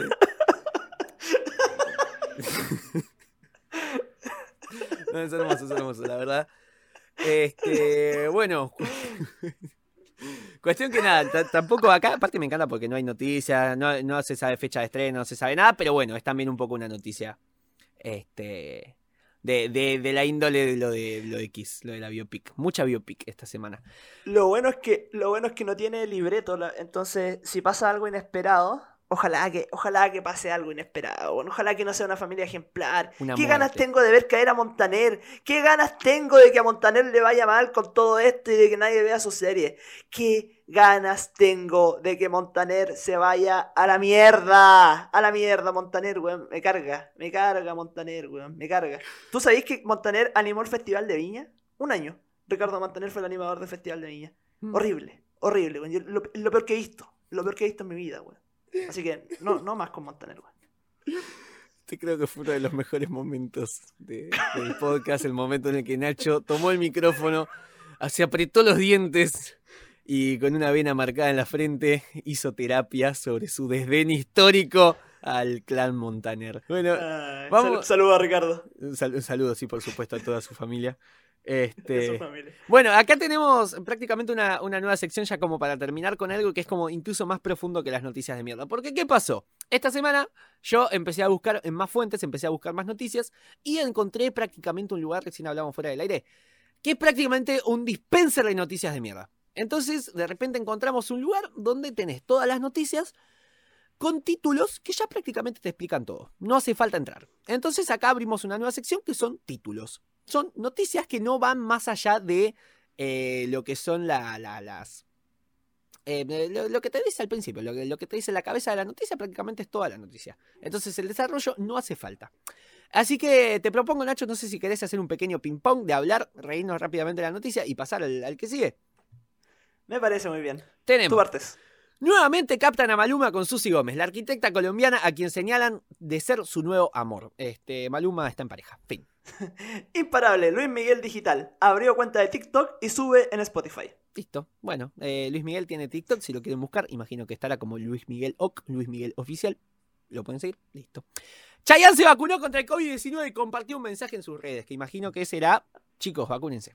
Dale, no sean giles. Ah, qué bonito, qué, qué- qué bueno saber que Chayanne va a estar bien. Ah, y eso, siempre esta es la noticia emotiva, es como la pausa emotiva, como si, oh, Chayanne. Bueno, seguimos. Araceli Arámbula demandó a Luis Miguel en su cumpleaños por la cuota alimentaria. Paga la manutención, qué cumpleaños ni cumpleaños. Paga lo que debes, Luis Miguel. Paga tus impuestos. Shakira. Cierra el TikTok. Cierra el TikTok. Cierra el Y TikTok. paga tus impuestos. Paga los impuestos. Bueno, Cierra tu casa, Montaner. cerra tu casa y paga los impuestos, Montaner. Cuestión, Anuela y Carol G anuncian su separación. Porque estaban en pareja. Pero, pero esto ya había pasado antes, ¿no? O sea, ya- Bueno, no me expongas así. Nacho, decímelo fuera del aire. Por ahí pasaba. No me, no me expongas. No, pero, pero puede ser que se hayan separado, no sé si se habrán alcanzado a casar o qué. Solo sé que Anuel tenía un tatuaje muy grande de Carol G, no sé qué habrá hecho. con eso. No, no, es por ahí. Yo igual creo que lo peor, lo peor, porque bueno, el cuerpo se va, pero la música perdura. Yo creo que la pe- la- la- el peor acto de eso, de, de toxicidad, no sé si toxicidad es la palabra indicada, pero para mí lo peor que pasó fue lo que hizo Ariana Grande. Que tiene un tema que se llama Pete Davidson, que es el nombre de la pareja que tenía en ese momento. Es un tema de un minuto y medio en el que no lo nombra exactamente, pero el tema se llama Pete Davidson. Entonces, es como escrachar, es como, es peor que un tatuaje. Porque bueno, ya te digo, el cuerpo de acá a 80 años, Ariana muere, listo, tranquilo, pasa a otra vida, todo hermoso y no, listo. Ahora, este, ya tener un tema que parte de tu discografía sea el nombre de tu ex pareja es un montón. ya es un No, qué horrible. es espantoso. Así que bueno, este, pasamos a la siguiente noticia porque bueno, puse Discord y eh, dejé de ver. Acá está. Marc Anthony canceló su show virtual por problemas técnicos y pidió disculpas. Eh, prácticamente, bueno, una continuación de lo que hablamos de la otra vez. Arjona este, decidió dejarlo subido y cobrar. El Indio Solari decidió dejarlo. Y Marc Anthony decidió cancelar todo y listo. Eh, que ya está. No te disculpamos, Marc Anthony. Eh, no pasa nada, Marc Anthony, está todo No bien. Devolvé lo que debes y pagá tus impuestos. Paga tus impuestos, Montaner, cierra tu casa. Dios mío. Bueno, seguimos. Ok. Eh, se- te toca. Ava, contra la corriente. ¿Por qué la Ah, banda no tendrá su biopic aunque sobren motivos para que sea un éxito arrasador? Esta es la mejor noticia de la semana. Porque ahora sí, efectivamente no hay noticia. Así como están. ¿Por qué sale esta biopic? ¿Por qué sale esta biopic? Ahora es por qué no sale la biopic. Sin ningún motivo, porque no pasó nada respecto de Ava. O sea que yo me metí a la noticia y era Claro. eh, porque están divorciados, porque se llevan mal, porque hay conflictos entre los artistas que fueron pareja en su momento y bueno, se divorciaron, listo. Ya. Se me cayó Sí, la. pero, ¿Por la qué. Ava? ¿Por qué Ava? Ay, ¿Ava hizo algo contra los contra los? ¿Te- ¿Tendrá una, una diferencia declarada ahí? ¿Por qué Ava? Claro, ¿por qué están hablando de Ava y no de, no sé, de, de- de- de- de los prisioneros? no sé por qué, por qué se meten justamente con Ava. Pero bueno. Eh, lo atribuimos al, al- Ah, pero Ava, cifallismo. Ava hermosos. Esa sería muy bonita. Una, una biopic de Ava estaría bueno. Este, sí, yo la vería. De hecho, bueno, creo que Mamma Mía es un coso que ya. O sea, ya la producción audiovisual de Ava existe. Sería Eh, profundizar. Sí. Pero bueno, qué sé yo, lo, Claro. lo bancamos. Bueno, lamentablemente, lamentablemente no va a existir. Así Claro, lamentablemente no va a pasar, porque bueno, es de lo que trata la nota. No va a pasar esto. Un científico explica por qué los dinosaurios no podrían volver a la vida. Bueno, gracias. Este, entonces, bueno, vamos acá con la última noticia. Que, bueno, acá ya quedamos un poco en offside porque es genial. Porque Laura Pausini va, acariciaba un premio Oscar, un sueño inesperado. Este, eh, es muy gracioso, dejo esta noticia para el final, básicamente porque es eso. Este, Laura Pausini había estado nominada para un Oscar por mejor canción original. Pero bueno, como ya sucedió esto, y antes de que tuviéramos el podcast ya, ya se decidió la terna, este, nada. No lo ganó, spoiler alert, y bueno, la noticia no es tal. Laura Pausini fue nominada a un Oscar, que tal vez es una noticia que podríamos haber traído hace tres semanas. Así que bueno, esos son los... Yo me preguntaba, eh, por, por un momento cuando leí el título, porque así se llama la sección, títulos, eh, cuando dice Laura Pausini acaricia un premio Oscar, yo pensé que, Que era, Era titula- como eh, que era literal. literal, claro. que era como que alguien le tomó una foto a Laura Pausini acariciando un Oscar y salió, no sé. Claro, esa es la noticia. Sí, podría ser, eh, tranquilamente. La verdad no me, no me sorprendería. Así que bueno, che, acabo de mirar la noticia, la, la hora estamos espantoso. Prácticamente ya deberíamos estar terminando. Así que vamos a empezar con el final de esto, eh, que es la, la- la segunda parte, y allá ya pasar rápido. Vamos a hacer así. secta. Leo rápidamente los discos, los sencillos, y pasamos a los anuncios. Terminamos con los anuncios rápidamente, vamos a las efemérides. ¿Tengo hipo? ¡Tengo hipo! Bueno, basta, perdón. Eh, seguimos, dale, vamos, vamos a hacer todo rápidamente, cosa de que esto no dure más de 5 minutos. Va.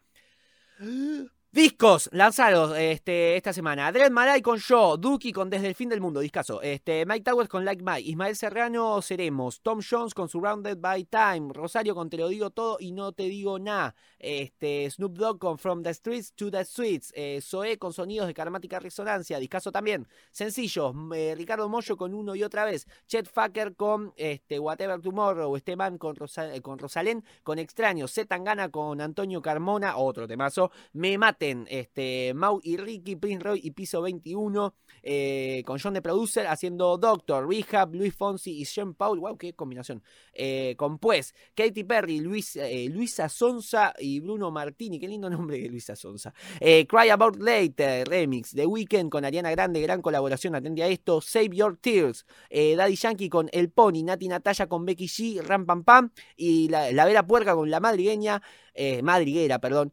este, Dread Marai con Lo Más Sincero, bueno, parte del disco anterior, este, Damas Gratis con Elegante y Marita, temazo este también, eh, con Perrito Malvado y Maluma con The Son haciendo Rumba. Por favor, Nacho, lee los rankings globales porque me estoy quedando sin aire. Me parece, nos vamos a los rankings globales porque, bueno, ya todo esto está, tú estás subiendo los... Lo, la, ay, me quedé pegado, perdón. Justo cuando tenemos que ir rápido me quedé pegado. Tú estás subiendo entiendo, a los Estamos empezando a innovar con los reels, claro. Ahora los viernes, como de repente vi que eso da visitas, porque hay que decirlo, esto lo hago solamente por las visitas, no porque me interese hacerlo. Este, mm, el tema de los lanzamientos. Estoy poniendo los lanzamientos de esta semana en un pequeño reel de 30 segundos, así que si lo quieren ver, todos los viernes va a estar disponible en la sección de reels de Me está jodiendo. Así que bueno, seguimos bueno. con los anuncios. Ranking, ranking de esta semana a nivel global. En el puesto número 5 está Kiss Me More Fit SZA by Doja Cat. By. Con Do- Doja Cat. En el puesto número 4, Astronaut in the Ocean por Masked Wolf. En el puesto número 3, Rapstar B Polo G de Polo G. En el puesto número 2, Peaches de Justin Bieber con Daniel César y Gibeon. Y en el puesto número 1 que se mantiene en este lugar, bueno, casi todos se mantuvieron en verdad. Puesto número 1, Montero. Call Me By Your Name por Lil Nas X. Perfecto. Bueno, que tuvo este, 51 millones de reproducciones, 3 este, millones 800 mil menos que la semana pasada. Está empezando a caer Montero. Es la primera vez que vemos desde que está en este ranking que de repente empieza a bajar. Así que bueno, quien te dice que la semana que viene Pichis retoma su primer lugar. Vamos con los, eh, con los charts compartidos. Este, bueno, esta vez voy a empezar yo hablando del quinto puesto, porque bueno, siempre eh, empezás vos, así que ahora me toca.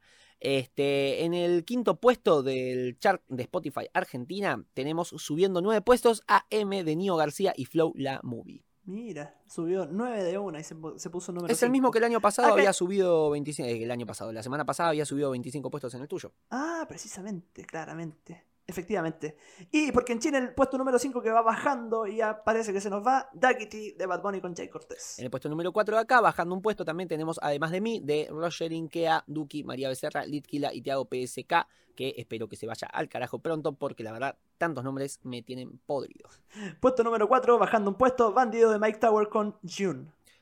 También bajando un puesto, tenemos este, a Guacha, este, de Kea y Duki en el puesto número 3. Puesto número 3 de Chile, 911 de Sech. Por supuesto que en el puesto número 2 tenemos a Elegante Bizarrap Music Session bajando un puesto, eh, volumen 38 de Bizarrap con Elegante, perdiendo el primer puesto.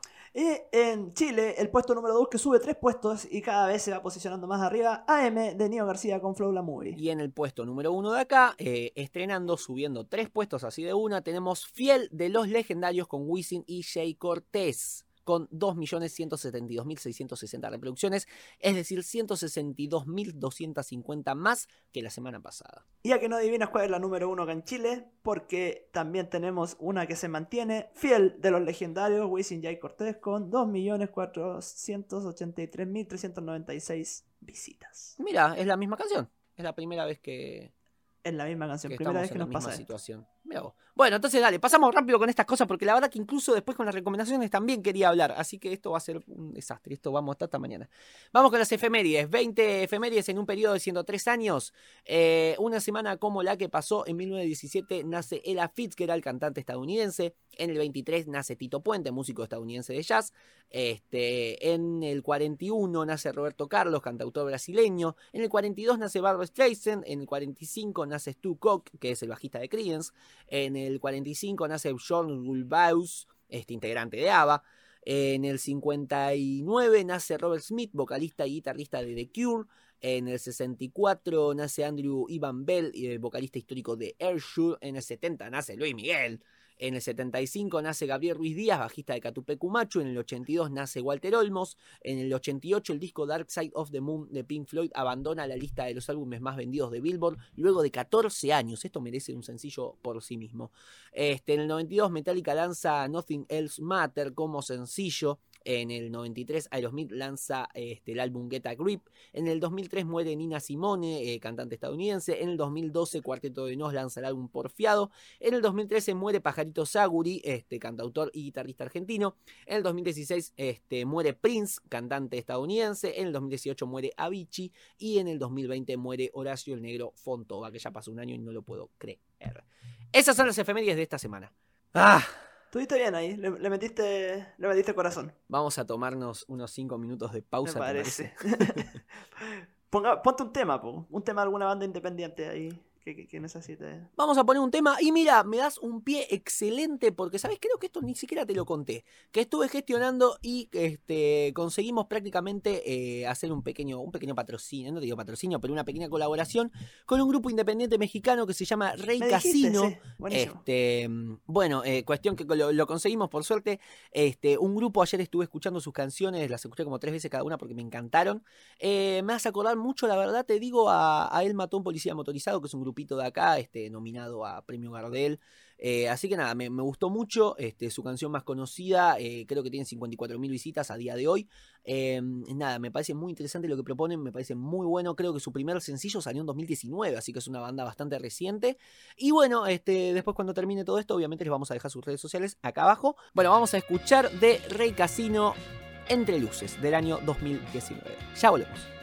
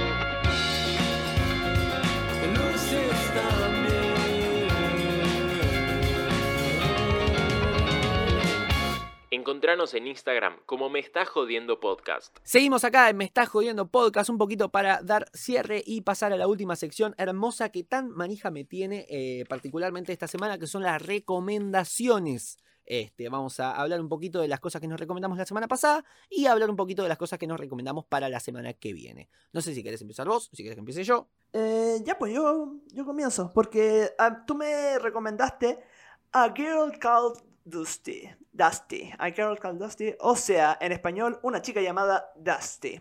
De la cantante eh, inglesa, ¿cierto? Inglesa.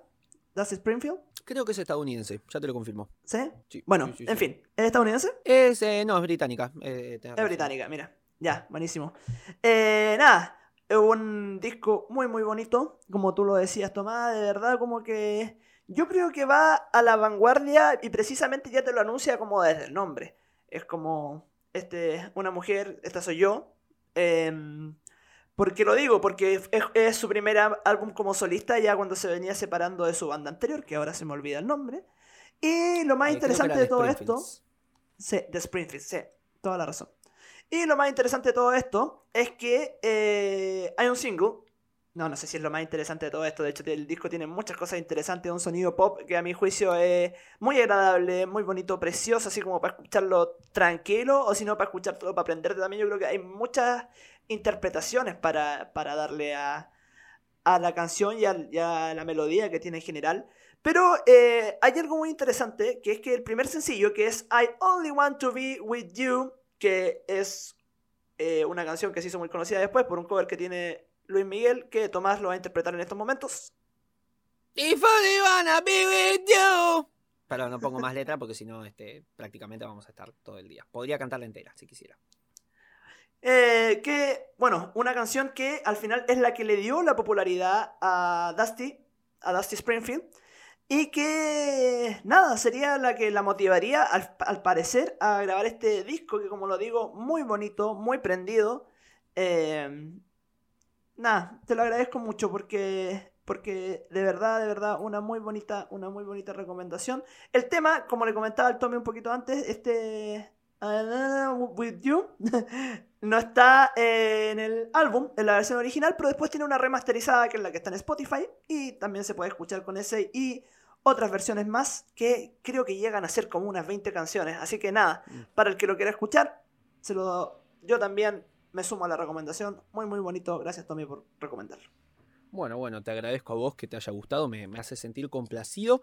Eh, yo por mi parte tengo una recomendación que eh, la verdad eh, ha sido maravillosa. Este, creo que estoy completamente de acuerdo, creo que lo habías puesto vos en tu top 9 de, los 200 mejores álbumes de, de, la, de la historia chilena.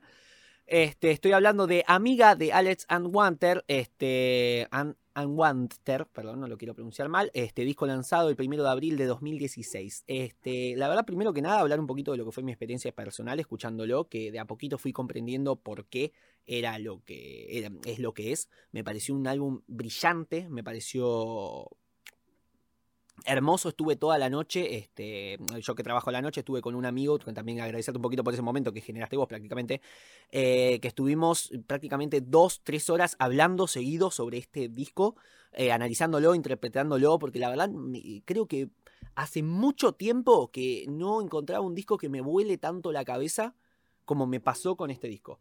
Este, mm, a ver, generé muchas hipótesis, muchas teorías, que yo al principio me acuerdo que lo que me pasaba con las primeras canciones es que no te- llegaba a entender bien la letra, porque lo escuchaba en un parlante y se escuchaba la música un poco saturada, se escuchaba un poco la producción musical un poco más alta eh, que la letra.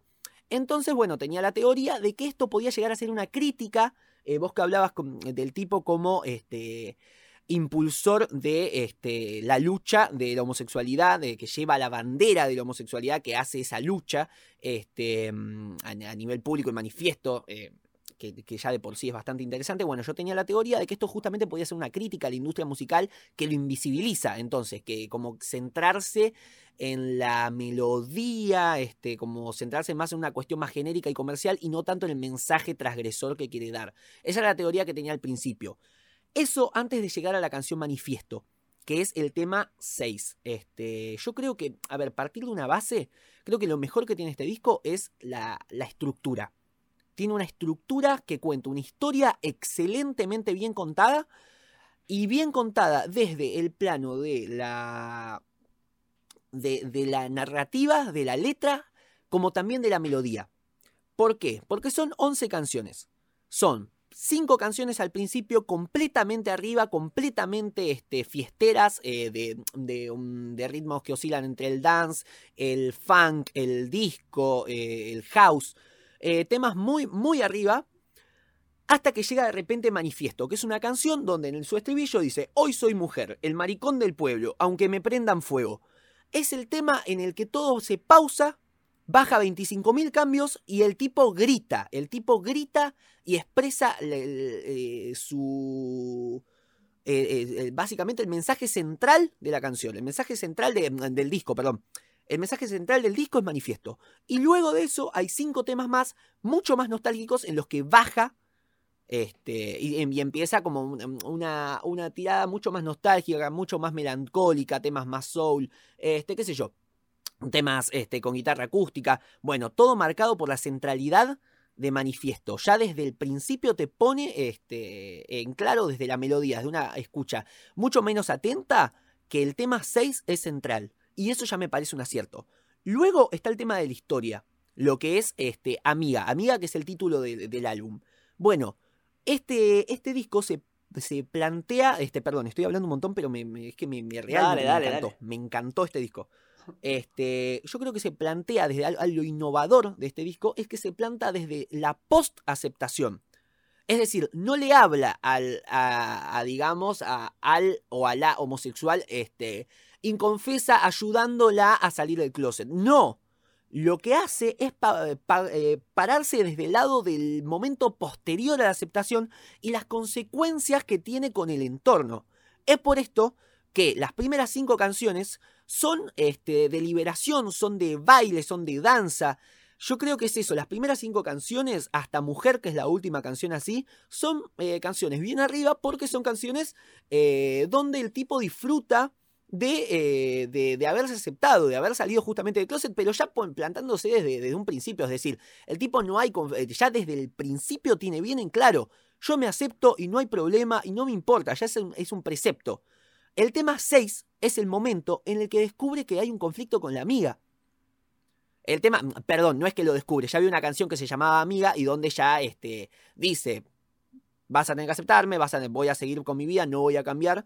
Eh, básicamente todo el disco está planteado en ese conflicto, en el conflicto con una amiga, una amiga que no acepta la homosexualidad de este, el protagonista.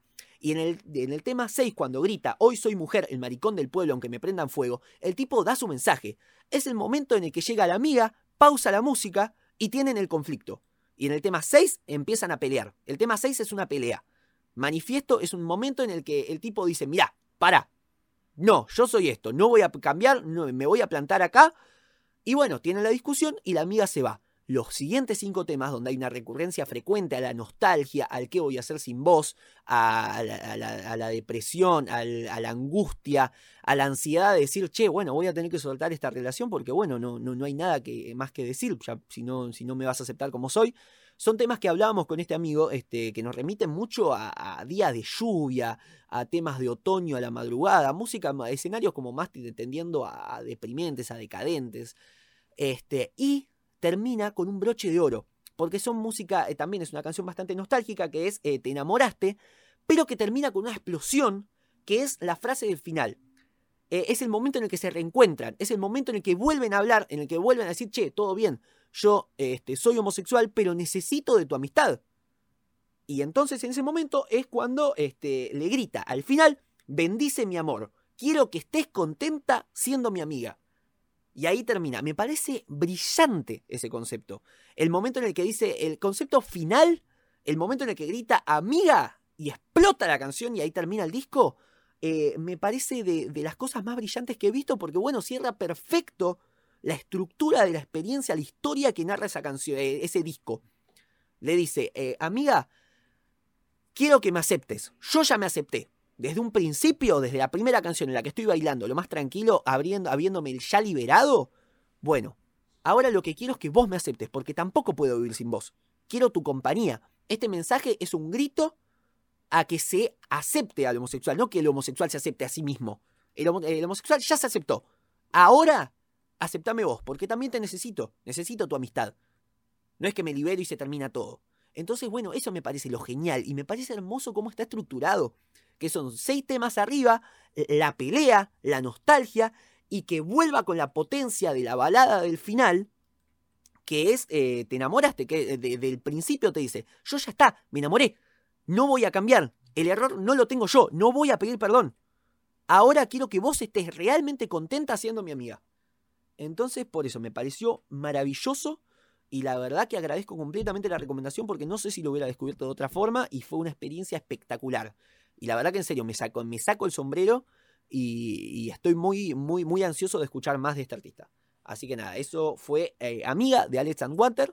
eh, recomendación de Nacho que la verdad, nuevamente agradezco un montón. Oye, qué, qué bonita la interpretación que le diste, Tomás, weón, te pasaste. Te pasaste. Yo, Ah. sabéis que fíjate que eh, no la había visto en ese, como de una perspectiva tan, tan eh, analítica desde lo que es una temática. Una temática central, como esto de que se habla que hay discos que tienen un concepto, ¿cierto? Eh, yo, yo obviamente valoro mucho el disco por su tremendo trabajo musical, de producción, por otra parte por, por cómo irrumpe con, con letras eh, eh, súper concisas, súper fuertes, súper rupturistas, sobre todo para el ámbito del pop. Pero tú le diste un sentido brillante, creo que hay una interpretación muy, muy buena en lo que, en lo que haces. Eh, así que nada, gracias también por, por dejarme mirarlo a mí desde esa perspectiva. Yo no, como te digo, no lo, no lo había pensado así. Es que sí, a ver, tiene, tiene eso, el, tender hacia... mm, a- ya verlo desde una perspectiva sin prestarle atención, ya te das cuenta que al principio empieza muy arriba y de repente baja. Y son seis canciones seguidas nostálgicas. Entonces, ¿por qué pasa esto? Eh, Manifiesto, de hecho, es una de las pocas canciones donde no hay coros, donde no hay una, una dualidad de voces, donde no se. donde no, no hay dos voces cantando cuando canta Alex. Este, entonces eso eh, manifiesta incluso todavía más, como diciendo, bueno, acá estoy crudo, desnudo, soy yo solo. Este es mi grito, este es mi canto y esta es mi lucha. Esto es lo que vengo a decir. Entonces me, pa- me parece que ya, sin darle, sin prestarle mucha atención, ya el, mensaje lo, lo marca. Y, y bueno, y eso ya me marcó bastante la pauta de por dónde tenía que ir este análisis. Y bueno, escuchar que tanto se habla de la amiga, eh, siempre es de un sentido tan nostálgico y me lleva a pensar un poco eso, que al principio el tipo baila, disfruta de la fiesta, de repente se encuentra con, che, pará, entonces mis vínculos, ¿qué pasó? ¿Qué, qué es lo que está pasando con mi gente? Porque yo he vivido toda una vida con vos. Dice, te conozco desde hace dos mil años en un momento. Entonces, este, eh, dice eso, ¿qué, qué hago sin vos? ¿Cómo sigo? Entonces yo, yo ya está, me liberé, yo ya soy una persona este, eh, definida, yo ya está, ya, ya no tengo problemas con eso, pero ahora necesito poder seguir con vos, porque también sos mi amiga. Yo, este, necesito de poder, mm, eh, seguirme vinculando porque todo bien, pero yo no me defino solamente por mis vínculos sexoafectivos, necesito también tu amistad. Ha sido mi amiga de toda la vida. Entonces me, parece muy, muy brillante eso, cómo lo marca desde todo lado, desde lo emocional, desde lo, lírico. Este, la verdad me, me pareció un disco brillante y nuevamente se se me cayó la mandíbula mientras lo escuchaba. Este, y en serio, si alguna vez llegas a hacer un análisis de discología universal con esto, invítame porque la verdad que me encantó. Así que Qué bonita idea sería, ¿eh? Qué bonita idea te salió ahí. Buena. Estaría, estaría bueno, sí, me- la- Sí. porque la verdad ya te digo, es una cosa que da para hablarlo largo y tendido y que tal vez este no es el espacio, se nos está yendo el tiempo al carajo.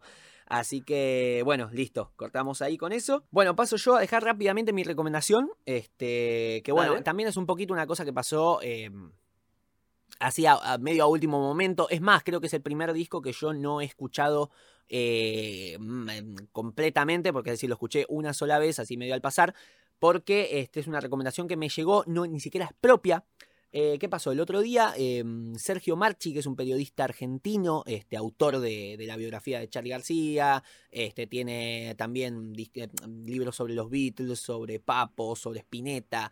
Eh, la verdad es un tipo que yo admiro mucho. Bueno, el otro día en su Instagram eh, abrió una sección de preguntas, un- el, el sticker de las preguntas, y bueno, yo eh, le pregunté si me podía recomendar un disco al azar, así. Este, y bueno, me recomendó el siguiente, que es Steve McQueen de Prefab Sprout.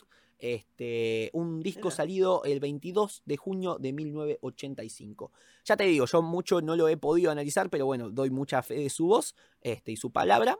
Eh, básicamente, sí, es un disco esencialmente jazzero, de, de- de soul, este, un poco de pop rock, qué sé yo, escuché eso. Letras también, tampoco demasiado complejas, por lo menos a la simple vista que le pude dar.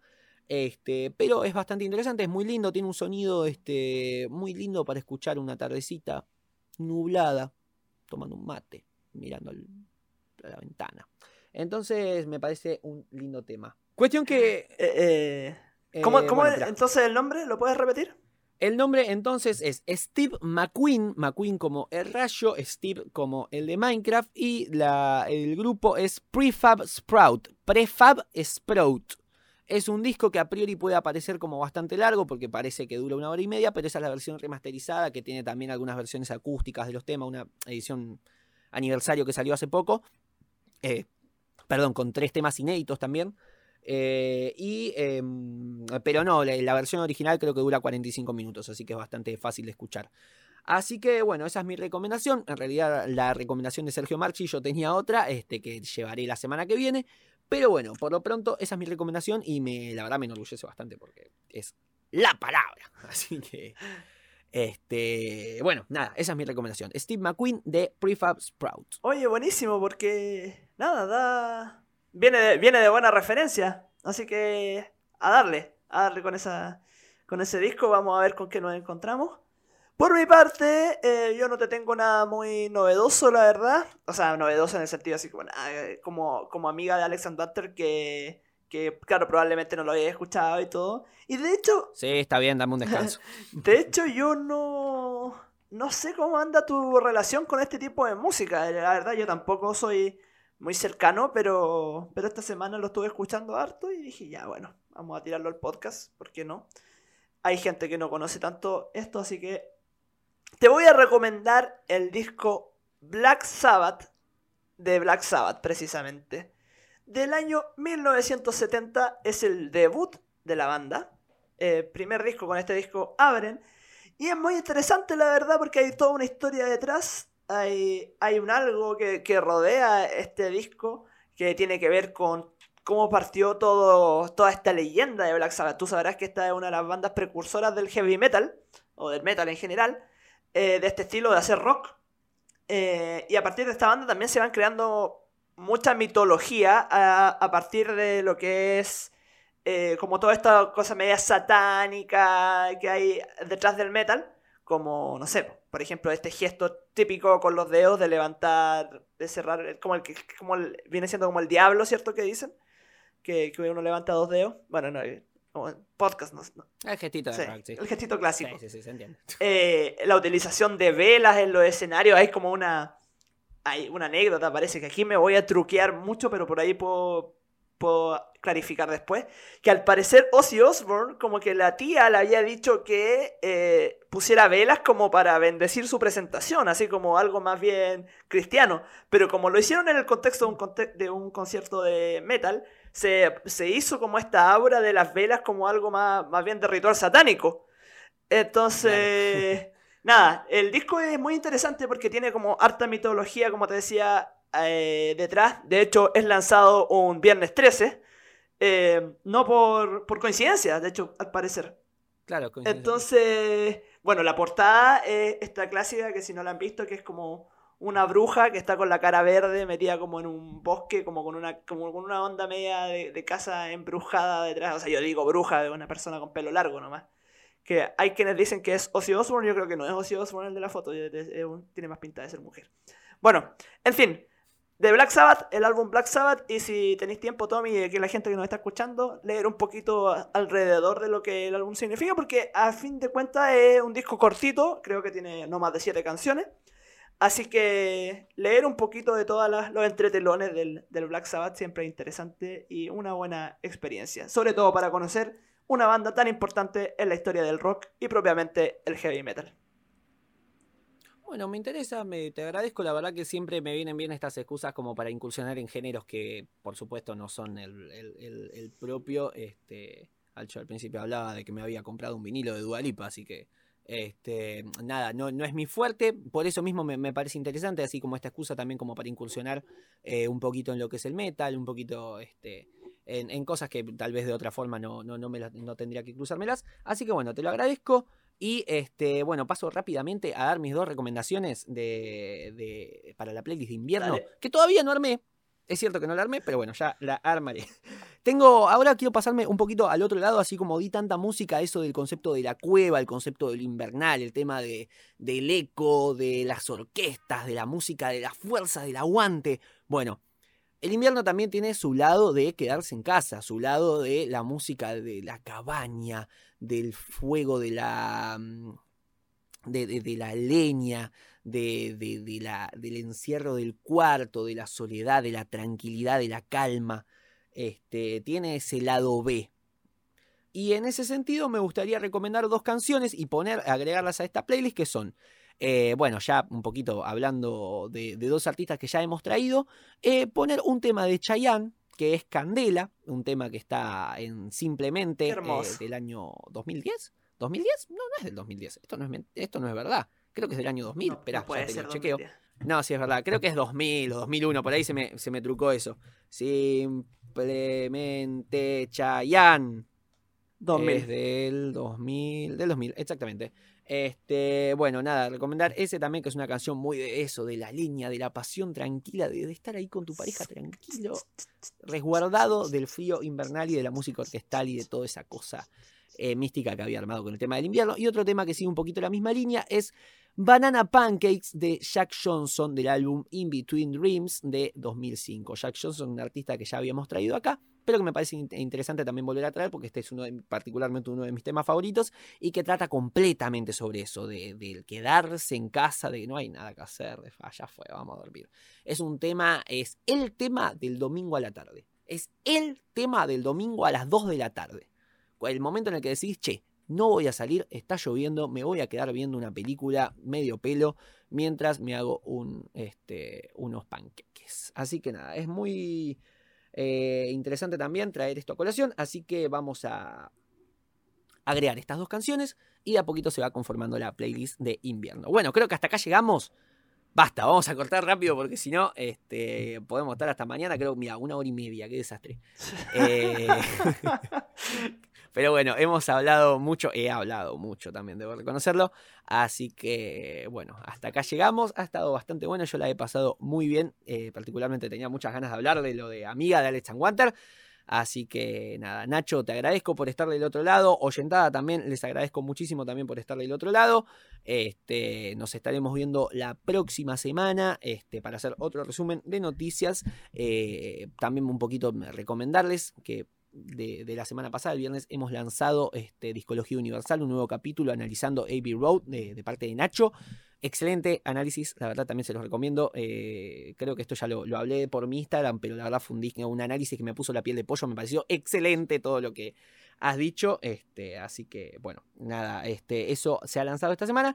Y este viernes, ya sin falta, este viernes, este, o tal vez el sábado, pero esta semana, este, se lanza el nuevo eh, análisis de la guía definitiva que va a ser sobre el Piti Álvarez y su paso por Viejas Locas y into- e Intoxicados. Así que bueno, esos son los anuncios protocolares que teníamos para hacer. También se lanzó una anécdota en un minuto el sábado, así que Muy buena, véanselo, que está bastante Muy lindo. buena. Y nada, mucho más para decir por mi parte, no hay. Te dejo el pie de despedida a vos, Nacho. Nosotros nos vemos la semana que viene en Me Estás Jodiendo. No sé, eventualmente nos vemos el sábado pa- para trichar una película. ¿Cómo va eso? ¿No? Ah, está bien, Sí. me gusta, depende de cómo vaya yo con lo del Piti Álvarez, si estoy todo el día editando, este, o más o menos me libero. Pero sí, por mi parte me encantaría, estaría bueno. Este, y no sé si la muchacha se copará, espero que sí. Veamos cómo sale. Este- Veamos, veamos si es que resulta. Veamos si es que parece. Bueno, yo por mi, por mi parte también me despido acá, si no, esto se va a alargar hasta una, una 40. Eh, nos vemos en una próxima oportunidad. Muchas gracias, Tommy, también por estar ahí desde Argentina haciendo el aguante en este espacio que tú levantaste muy Y bien próximamente España. y al cual yo me, me he sumado con mucha alegría. Ya me siento parte de la casa ya, así que nada, a seguir, a seguir con esto, a seguir adelante. Y claro, nos vemos en Mendoza. Sí, señor, sí, señor. Nos vemos en Mendoza para evadirnos unos buenos impuestos. Este, gracias, Nacho, también a vos. Eh, ya, se, se ti- se- se- ah, ya se te siente parte de la de casa también. Así que, bueno, de- también agradecerte. Este, y bueno, nos podemos ir también con un tema, otro tema más de Rey Casino. Este, también un poquito para difundirlos, porque la verdad que es maravilloso lo que hacen. Este, nos podemos ir con el último tema que han lanzado, que es Solo Siluetas, un tema lanzado, si no me equivoco, el 16 de abril, así que es bastante nuevo. Serían, este, somos de, tal vez las primeras radios, radiodifusoras que eh, comparten esta música. Así que bueno, este, nos despedimos con Solo Siluetas de Rey Casino. Nosotros nos vamos, nos vemos este, la semana que viene o tal vez este sábado para más. Me está jodiendo el resumen semanal de las noticias. Hasta la próxima. Nos vemos, cuídense. Resumen semanal en Me Estás Jodiendo. Conducción: Ignacio Milla Irigoyen y Tomás Agustín Carli. Locución: Guido Benaghi. Diseño gráfico: Zoe Vitale.